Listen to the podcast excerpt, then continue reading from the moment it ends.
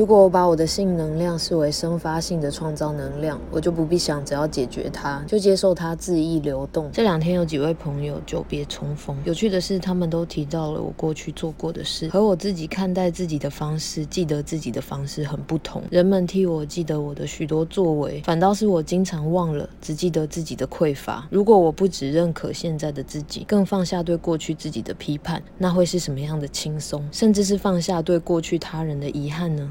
我能因此减少几公斤？现在的我是过去的我所造就，那么一切不就是最好的安排？我又成长了，不再适用过去的标准。我愿意抱抱自己。现在的我能保护好自己，即使我决定再也不要演人类。九九，如果我们都能看见、容许、连接，是不是就没有那么多会被定义成病症的需求？只是单纯地觉得这些都是有可能发生的，能允许自己与他人敏感，允许有更多的感觉、感受存在与表达。